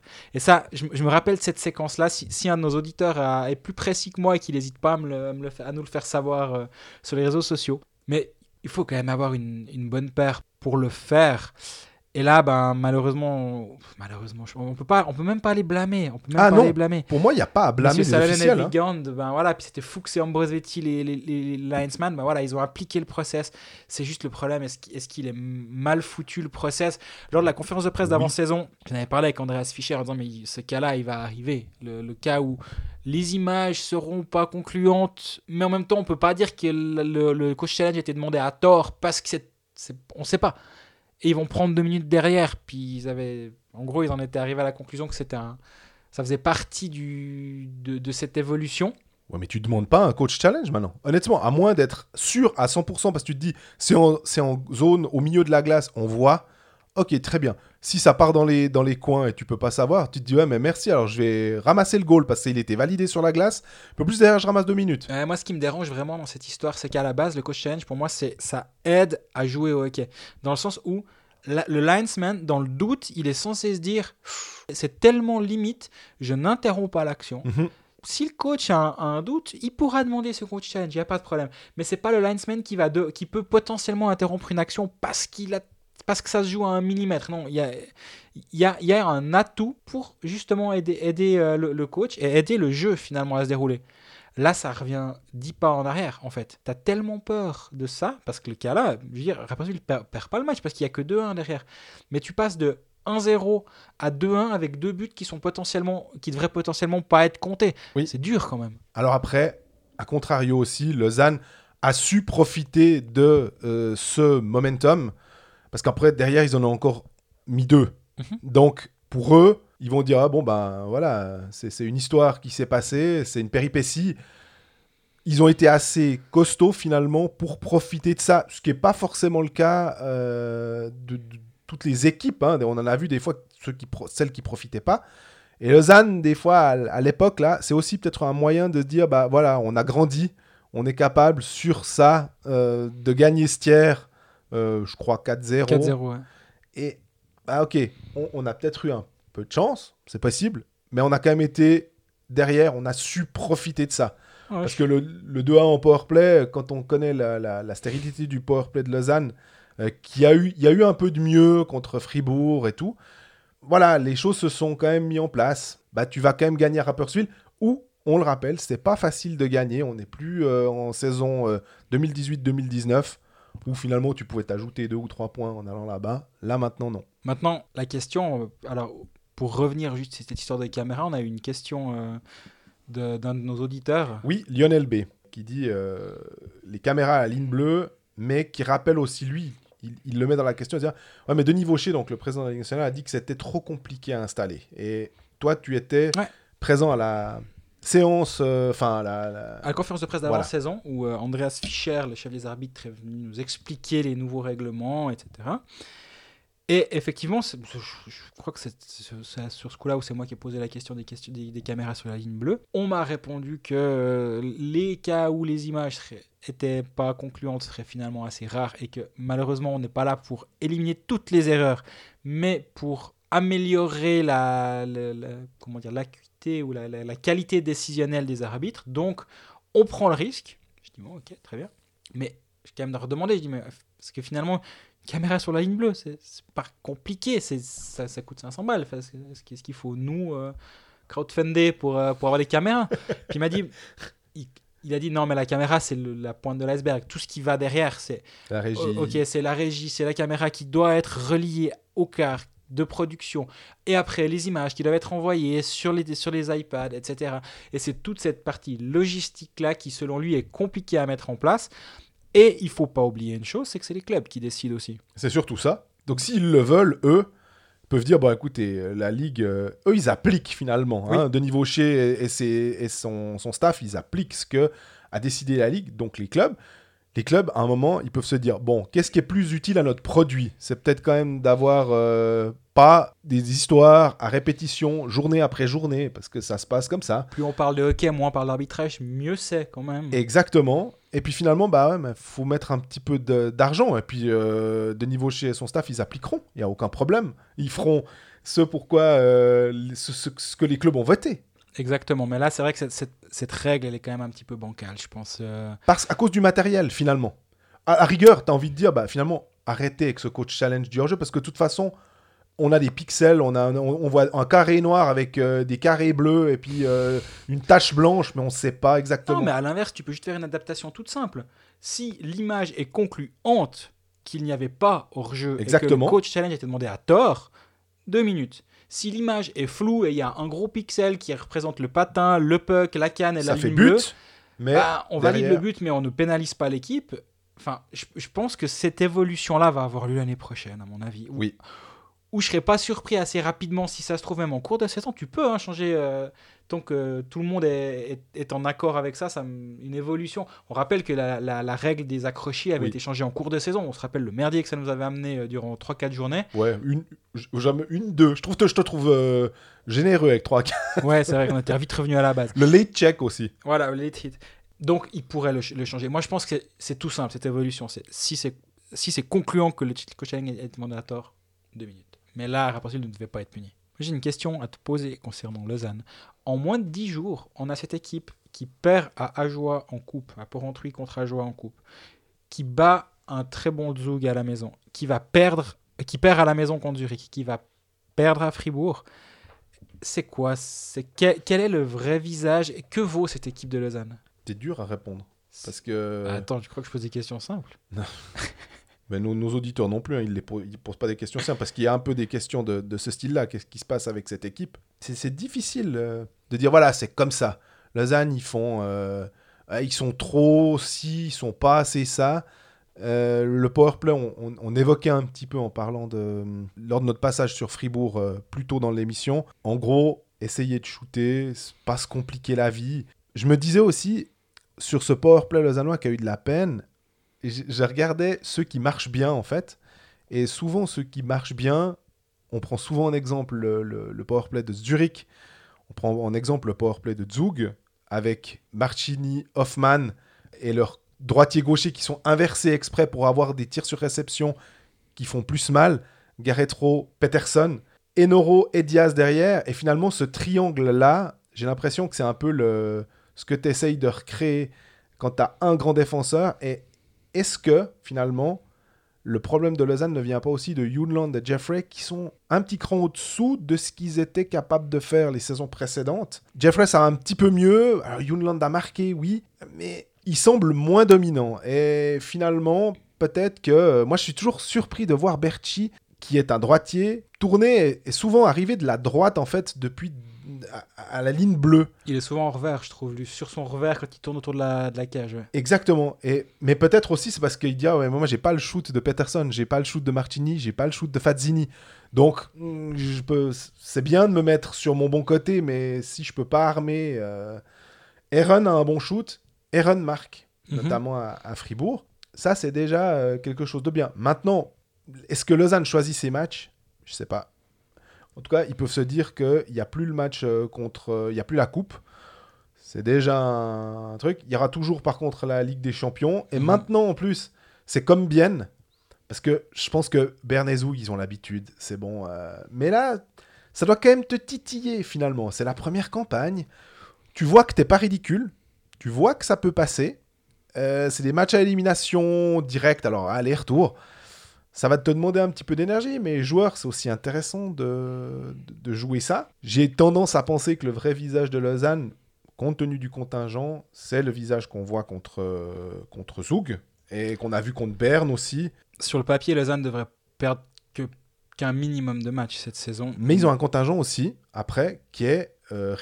Mais qui est bourré de talent. Oui, mais qui est... bourré de talent sur quatre lignes. Et, mais la question que je me pose avec cette équipe de Lausanne, c'est jusqu'à jusqu'où le talent va t'amener et à partir de quel moment ça va plus suffire finalement. Est-ce que là on arrive à une des limites justement de se dire ben il faudra faire d'autres choses que, que juste, euh, juste être la meilleure équipe sur la glace finalement et être capable de faire mieux certaines choses? Et je parle pas seulement juste de se sacrifier en défense ou se coucher sur des pucks, Ouais. mais de mieux partager la rondelle offensivement, d'être un peu d'être un peu plus réaliste en phase offensive, on va dire, de pas toujours vouloir jouer pour son propre numéro, mais parfois de temps en temps pas hésiter à faire la passe de plus, pas de trop, de plus. Puis ben, moi, offensivement, il y a un joueur, on en a déjà parlé la semaine passée, ça continue, Cody Almond. qui a ramassé 2000 francs de- d'amende. En plus, ouais, Cody Almond, c'est un point sur les neuf derniers matchs. Et un temps, il a été top Bah, scorer. Avant ça, il est, il est top scorer. Oui, parce que Merton est blessé. Il a 7 matchs, 8 points. 9 matchs, 1 point. Tu te rappelles quand on parlait du Cody Almond qu'on n'aimait pas à Genève, qui était sur courant alternatif? Mhm. Un soir sur deux, il pouvait. être- un soir sur deux, c'est ça le problème. Mais un soir de temps en temps, quand il était bien luné, il gagnait le match à peu près à lui tout seul. Parce qu'offensivement, il, était, il, est, il est brillant. Il, a, il a un instinct de buteur qui est vraiment excellent. Il est toujours impliqué défensivement ces soirs-là. hein. Puis il y a l'autre. Il y a la face un peu moins brillante de ce Cody Almond. Là, on est en plein dedans actuellement. Et Almond, contre, contre Fribourg, on l'a pas vu. Euh, j'ai moins vu le match contre Rappersville parce que j'étais sur une autre patinoire et j'ai pas le temps de regarder le match. Mais honnêtement, on arrive à la fin du match, il est de- nouveau à 0 points et des échos que j'ai, il a pas été bon. Mhm. Ben là, il y a gentiment aussi un petit souci euh, Cody Allemande à, à Lausanne. Mais on va pas faire les étonner, non? J'espère. Par contre, cette équipe-là, alors c'est peut-être un cliché, mais avec euh, Moy, Joris, Emerton, Jeffrey, Almond, on a des Nord-Américains. Moi, les Nord-Américains, je les attends en playoff. Après, faut y être en playoff. C'est pas gagné. Enfin, je veux dire, ça t'est pas acquis. Normalement, ça doit passer, mais voilà. C'est là que ces joueurs-là aussi donnent en général le, plus parce qu'ils ont cette mentalité où quand ça compte, euh, voilà. Et je me demande si peut-être des matchs moins euh, intéressants. On, a, les a vus forts contre Berne, on les a vus forts contre Zug. Alors contre Zurich, c'est pas passé, donc c'est le contre-exemple. Mais ils sont normalement mieux quand euh, le challenge qui est face à eux est, est plus intéressant. Je sais pas. Ouais, c'est une, une vraie question à se poser. Mais il y a, y a, ouais, y a deux, trois petits, deux, trois petits euh, on va dire, signaux, attention, qui clignotent actuellement. Mais moi, je reste convaincu que tous les soirs, si je dois mettre mon argent, je le mets, je, le mets d'instinct plutôt sur Lausanne parce que j'ai quand même l'impression que tous les soirs, c'est la meilleure, c'est la meilleure équipe. Sauf justement quand tu te rends à Zurich à Zug. Même en accueillant Zug, on a vu, hein, c'était pas une mauvaise équipe de, de Zug en face, et c'était Lausanne qui, a- qui en a imposé ce soir-là. Mais c'est là où je veux en venir, c'est que on sait pas, on n'est pas capable d'avoir une lecture linéaire de cette équipe, je trouve. Il y a des questions sur Lausanne. Spoutnik, Alston va-t-il offrir une prolongation à Peltonen? Euh, Ne faudrait-il pas un coach expérimenté pour faire le titre? Je suis embêté avec cette question parce que c'est effectivement des questions que j'ai posées déjà à gauche et à droite et on m'a dit t'inquiète pas en ce moment, en gros. Ce qui, ce qui me fait me dire que et je sais pas c'est pas du tout Yann Alston, c'est pas Ville Peltonen, c'est pas ces gens-là qui m- moi, ils m'en- parlent pas, il faut être clair. Mhm. J'ai tendance à croire que c'est pas une priorité actuellement à Lausanne, pas parce que les parties ne, ne le veulent pas. Est-ce que le contrat de Ville Peltonen c'était deux ans? Est-ce que c'était autre chose? Est-ce que c'est 2 plus 1 Est-ce Ouais. que c'est 2 plus 2 Est-ce que c'est 2 plus 1 selon tel ou tel résultat, tel ou tel achievement? Je ne sais pas. Mais tout, tout ce qu'on. Moi, j'ai l'impression que Ville Peltonen est là pour rester à Lausanne. Je pense Que aussi. d'une manière ou d'une autre, c'est le projet qui a été mis en place avec lui. Donc, euh, je pense que l'année prochaine, on a Peltonen à la barre à Lausanne. Sous quelle forme, je ne le sais pas. Et puis, bah, expérimenter. J'ai pas l'info. Hein. Ouais, Je- ouais. je- c'est ma, c'est ma lecture de la situation. Mais expérimenter, bah, plus tu lui donnes des années, finalement, euh, plus il va gagner de l'expérience, finalement, euh, en étant head. Que ce soit à Lausanne ou ailleurs, finalement. Donc, euh, c'est plus intéressant si toi, tu allé chercher un, un coach, puis aussi le, le fait de se dire, bah, moi, j'ai été chercher lui. Je crois en ce projet, donc je vais tout faire pour que ce projet fonctionne. Mhm. Donc voilà. Donc la question de marquer Guy Peltonen en danger, elle va un peu là-dedans. Je Je, pense qu'on ne crois pas que Peltonen est en danger à Lausanne. des questions à propos des prolongations euh, de Jeffrey et Aaron. On s'en souvient que euh, Aaron, c'était euh, un peu le- le- la question quand euh, Lausanne allait bien au début de saison, puis qu'il y avait Aaron qui jouait en 13e attaquant ou qui jouait sur le 4 bloc, puis qu'on se disait qu'il était un peu perdu. Puis là, tout d'un coup, il, remontre le bout de son, nez en, mettant quelques buts et on se dit finalement, ouais, bah, c'est quand même un buteur, quoi, Yannick. Et est-ce que tu penses que ça vrai. change quelque chose à Lausanne Est-ce qu'on se dit Ça- Ouh, alors ça change quelque chose pour, le- pour Yannick Eren et pour son porte-monnaie. Oui. Ce qui est en train de se passer, ça c'est une évidence. Tu sais, on parle souvent des, des buy low et sell high comme à la bourse. À quel moment il faut savoir vendre, à quel moment il faut savoir acheter des, des- des actions. Et on en parlera peut-être sur notre site euh, cold-fax.ch dans pas trop longtemps avec un article concernant OK Manager et les buy low, sell high.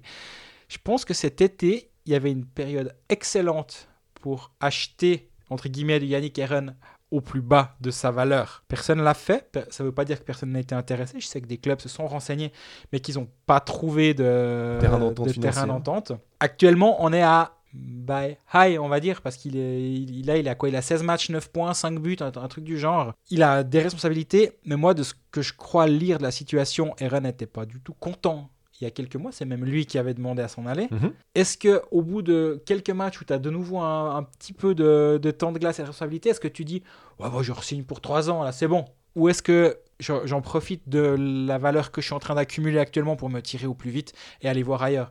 Et accessoirement, moi si je suis GM d'une autre équipe, je vais chercher Yannick Eren, mais je vais faire coup double. Je vais prendre Yannick Eren et Dustin Jeffrey. Rappelle-toi, la meilleure saison d'Eren, c'est avec Jeffrey, Oui. Où il fait euh, une trentaine de points dans la moitié de but. euh, En gros, la saison d'après, il, a, il est meilleur compteur de la ligue, Yannick Eren, après 4-5 matchs avec euh, Dustin Jeffrey. Depuis qu'ils ont été séparés, il ne met plus un patin devant l'autre. Et si tu prends les deux et puis que tu dis, OK, ça c'est ma ligne 1, 2 ou 3 ou 4, Ouais. peu importe. C'est ma ligne. Mon premier duo, c'est Jeffrey Aaron. Je pense que tu pars déjà bien dans la saison. Même si Jeffrey fait pas une saison incroyable, j'ai l'impression que physiquement il est là et que c'est pas un problème à ce niveau-là. Donc moi, si je suis GM, je vais chercher les deux. Il y a Le Vaudois qui dit souci de fraîcheur pour le LHC, pour l'interrogation. Si oui, que peut faire Peltonen? Bah, Le souci de fraîcheur, on parlait du contingent. hein. Euh, à un moment, euh, quand tu as 15 attaquants à disposition, par exemple, au lieu de 13, bah forcément que tu as un peu plus de latitude et tu peux faire souffler. Par contre, Peltonen, je trouve, répartit beaucoup mieux les temps de jeu. Il fait plus confiance à sa quatrième ligne aussi. On a C'était ça, c'est une des façons justement de, de diluer de- aussi. en hein. diluant ton temps de jeu, tu dilues tes responsabilités, donc la charge de travail sur tout le monde et sur le long terme, c'est censé être meilleur.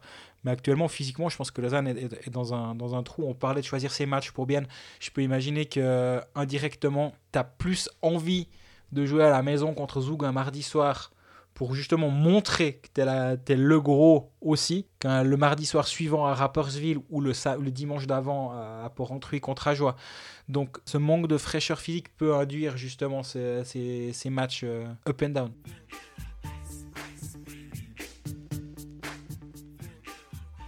On termine notre tour d'horizon suisse avec euh, Roman, pardon, euh, avec Genève Servette qui reste, bah finalement quand même euh, sur deux défaites. Elles sont pas mortifiantes forcément, hein, c'est pas une catastrophe d'être allé perdre 5-4 après prolongation à Berne et d'avoir perdu 4-2 contre Zug à domicile. On a le droit, mais mine de rien, ça fait quand même qu'un seul point. Est-ce qu'on est surpris de de ça?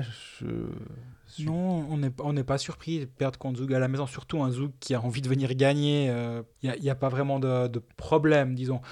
Actuellement, moi j'ai un petit souci avec Genève, c'est la production des joueurs suisses. Quoi. Mhm. Offensivement, les joueurs suisses, c'est dur. hein.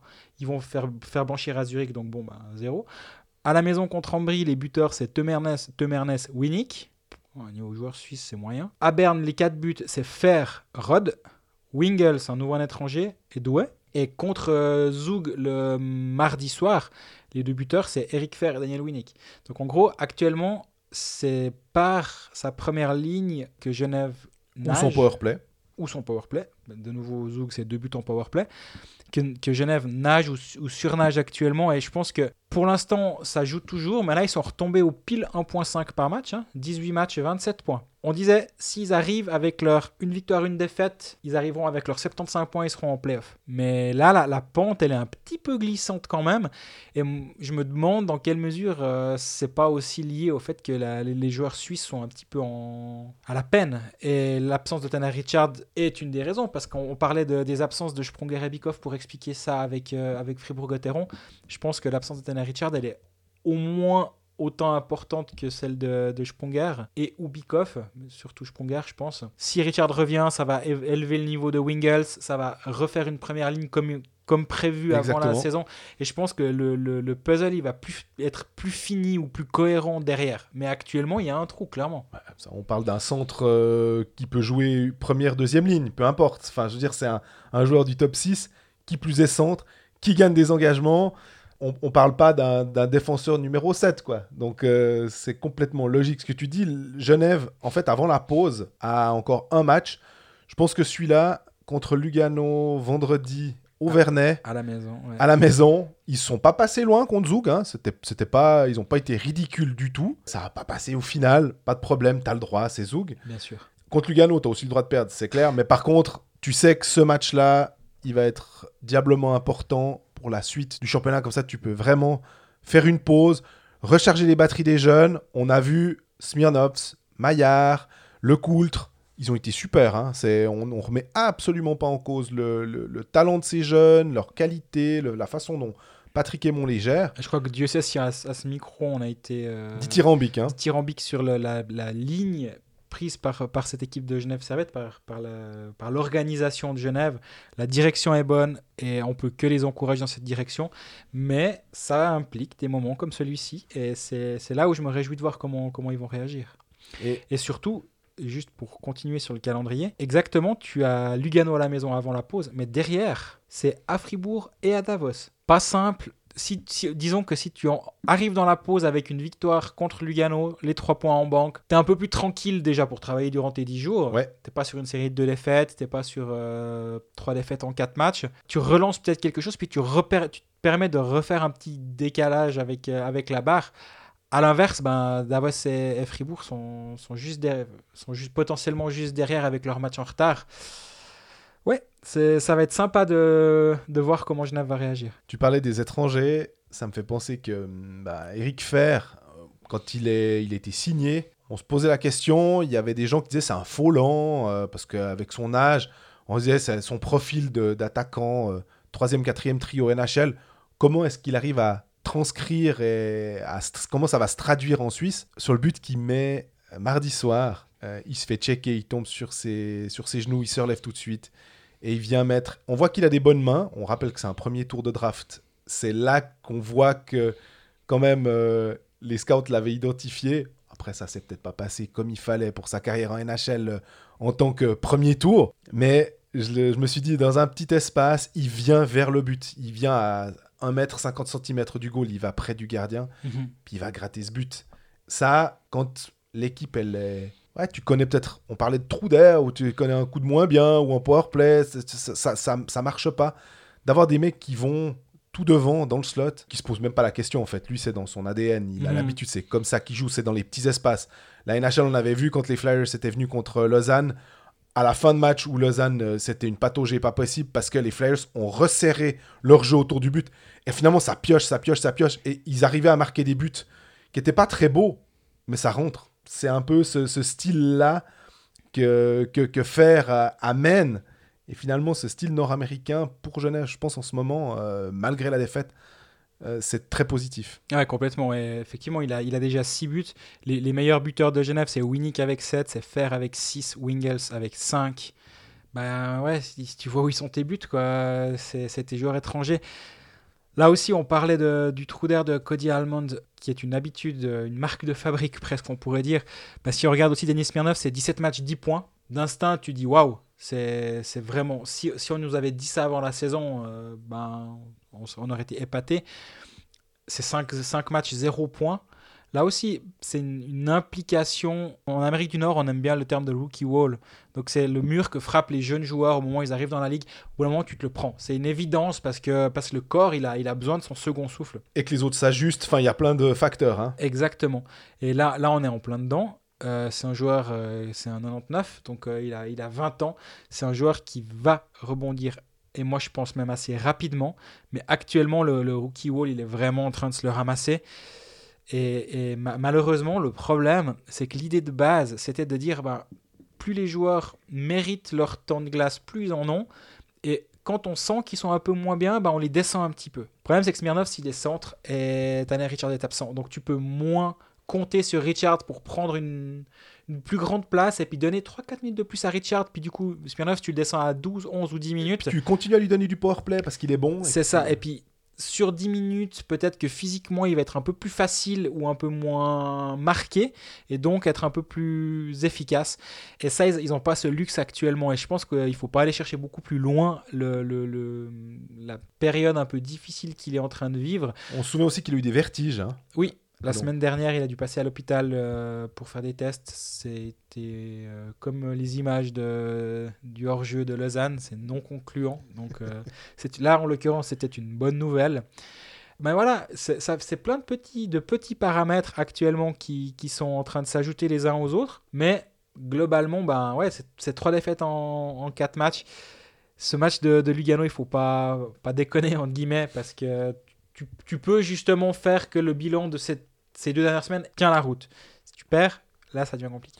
Il y a Loïc Glana qui nous pose la question de, de Roger Carrère en disant Ah, mais euh, je me rappelle Jean-Fred il avait dit que entre guillemets c'était euh, un mauvais transfert hein, vraiment les guillemets parce que je, je dis rarement je me permets rarement de, de juger de- en disant que c'est mauvais. Et qu'est-ce qu'on en pense?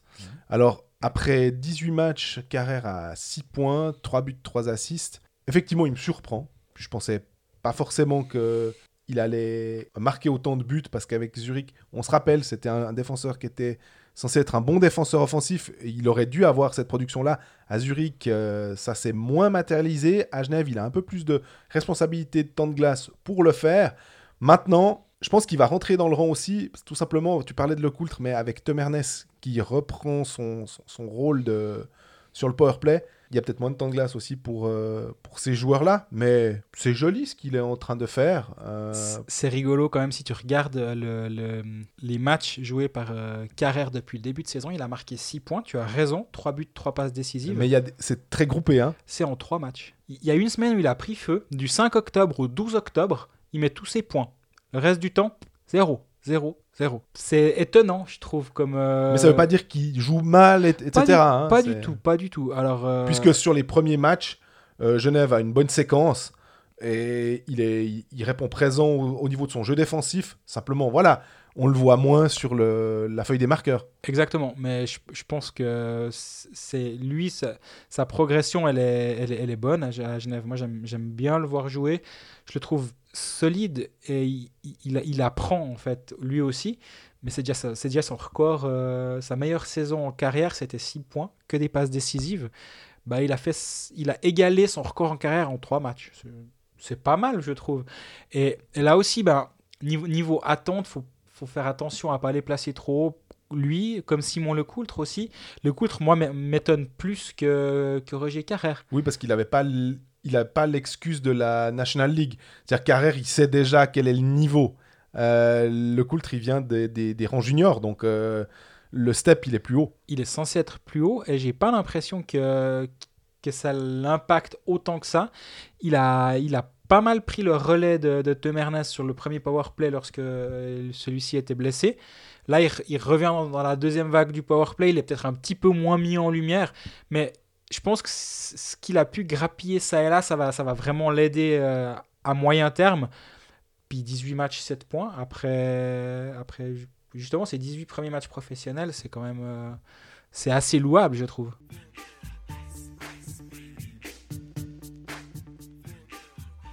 On en profite encore pour euh, prendre deux de vos questions de manière plus générique. Euh, comment ça se passe avec les stats? C'est Manfred qui pose la question euh, pour le, temps passé sur la glace. Est-ce qu'il y a quelqu'un qui va noter euh, chaque shift comme ça?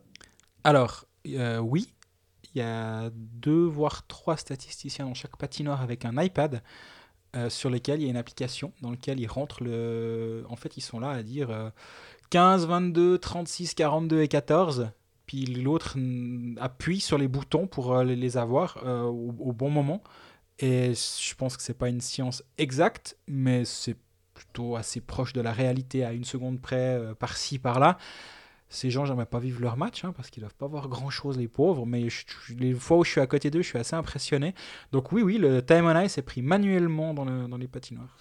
Ça me fait penser que quand j'étais en Amérique du Nord l'année passée pour voir Nico Ischier à Wildlanders, j'avais un gars à côté de moi, pas très sympa d'ailleurs, parce que je lui avais dit bonjour, j'avais été reçu de manière assez euh, froide.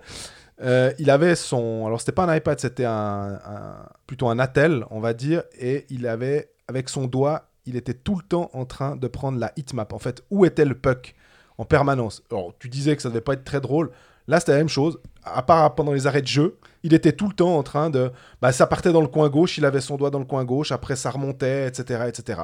Pour avoir où étaient les zones d'influence du match, pour après les transmettre à un site. Je trouvais ça assez, euh, assez amusant. Et dans le même ordre d'idée, il y a aussi euh, quelques fois, c'est souvent à Ambry où je me retrouve à côté de ces gens.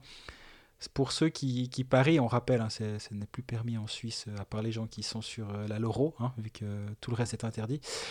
Il y a les paris en live, Enfin, surtout avait, vu que la Loro ne le propose pas. Et on peut parier en direct sur les matchs. Et il y a tout le temps quelqu'un qui est aussi présent au bord de la patinoire et qui arrête le temps, qui reprend le temps, qui met les scores, les power play, etc.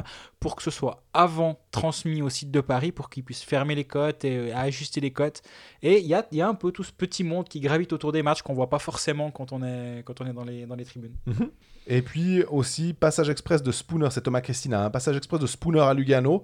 Euh, Est-ce que c'était le joueur qui n'était pas presque C'est un conflit de personnes? Est-ce qu'il a pensé que c'était trop facile en Suisse? Conflit de personnes, je sais pas, mais en tout cas, le... pensé que c'était trop facile en Suisse. Bah, moi, je pense que quand un joueur, après deux matchs sur la glace, ne remet plus un patin sur la glace, je peux imaginer que son coach n'était pas très content de euh, ce qui s'est passé sur ces deux matchs-là, parce qu'il ne lui a plus redonné sa moindre chance. C'est assez incompréhensible, honnêtement. Il y a une info que j'ai pas réussi à confirmer, donc peut-être que là, alors c'est vraiment à prendre avec du conditionnel. Mais moi, on m'a dit que Nat Dominichelli était l'agent de Spooner et c'est lui qui, il était dans la l'agence qu'avait Spooner. Dominichelli était, Dominichelli était là. Sports Corporation, ça fait rare. Et j'ai pas réussi à me le faire confirmer, il est plus chez Sports Corporation Spooner. Mais si c'est Dominic Kelly qui fait venir Spooner et, Spooner est mécontent et après part en Russie, je pense que c'est assez piquant. Mais quoi qu'il arrive, et si ça c'est vraiment avec du conditionnel, par contre, c'est un des premiers gros transferts de Dominic Kelly et c'est un des premiers gros flops de Dominic Kelly. Donc, euh, ouais, je me, je me demande quand même euh, si les prochains moves, il va pas être un petit peu sous pression le bonhomme. Parce que resigner les gars, euh, Bertaggia, Fazzini et compagnie, C'est plus simple. Hein. très bien, ils sont là, c'est des, des gens de. c'est- normal qu'ils vont, qu'ils vont resigner. Ouais, on a, en anglais, on dit le hometown discount. Le, le, le- tu tu, tu euh, acceptes de, moins d'argent pour rester dans ta ville, en fait. Exactement. Et là, euh, avec euh, Otama, je crois que ça se passe pas très bien. Donc, euh, avec Spooner, ça se passe pas très bien. Là, ils ont engagé quelqu'un pour remplacer Otama. Postma. Voilà. Moi, on m'a déjà dit que ce serait un flop. Alors, euh, je me réjouis. C'est pas la même personne qui m'avait dit que Max Verne serait un flop à Lausanne, mais le, le même genre de personne, disons, et même. Donc, j'ai tendance à, à croire que ça vient pas de n'importe où. Ok, je me réjouis de voir la suite de Nat Domenichelli, disons, parce que pour l'instant, je suis plus que insatisfait, disons, ou plus que dubitatif. Puis dernière question, euh, c'est Lionel B qui nous demande Lutti et Leuenberger critiquaient la surenchère.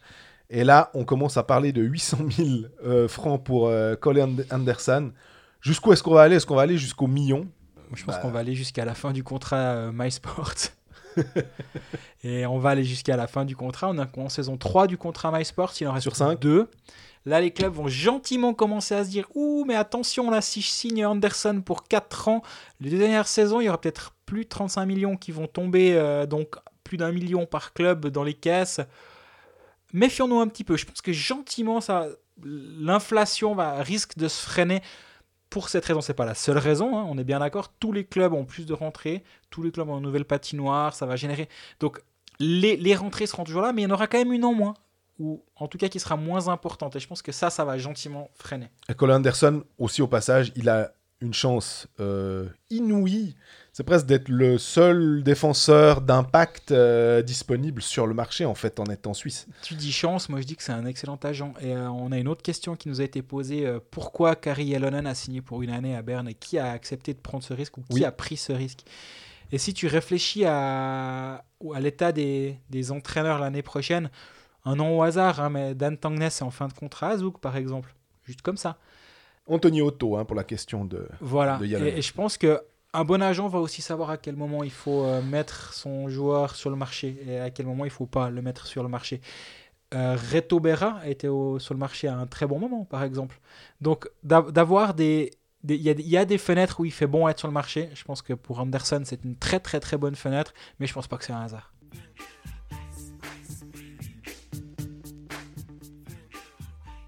On voulait encore parler de NHL, mais Pas le on, temps, pas le temps. on a parlé beaucoup trop de Fribourg-Gotteron au début, mais en même temps, il y a deux trois choses à raconter là-bas. hein. Le focus est sur eux en ce moment, ça risque de changer en cours de saison. Puis si on avait des caméras à on n'aurait pas parlé des hors-jeux Voilà, donc c'est pas notre faute, on, on remet la faute sur les autres. Euh, mais toujours est-il qu'on arrive à la fin de ce dixième épisode de la saison, le temps passe vite. Semaine prochaine un peu plus light vu qu'il n'y a plus qu'une journée avant la pause de l'équipe nationale. D'ici là, on, est prêt à écouter vos questions, on essaie de, de travailler à vous organiser euh, une surprise pour ces prochains épisodes. Ben, stay tuned, comme on dit euh, pas. Et en attendant, ben, Instagram, Twitter, écoutez-nous sur SoundCloud, Spotify, on est présent sur YouTube pour ceux que ça arrange. Puis abonnez-vous, c'est jamais perdu. À bientôt.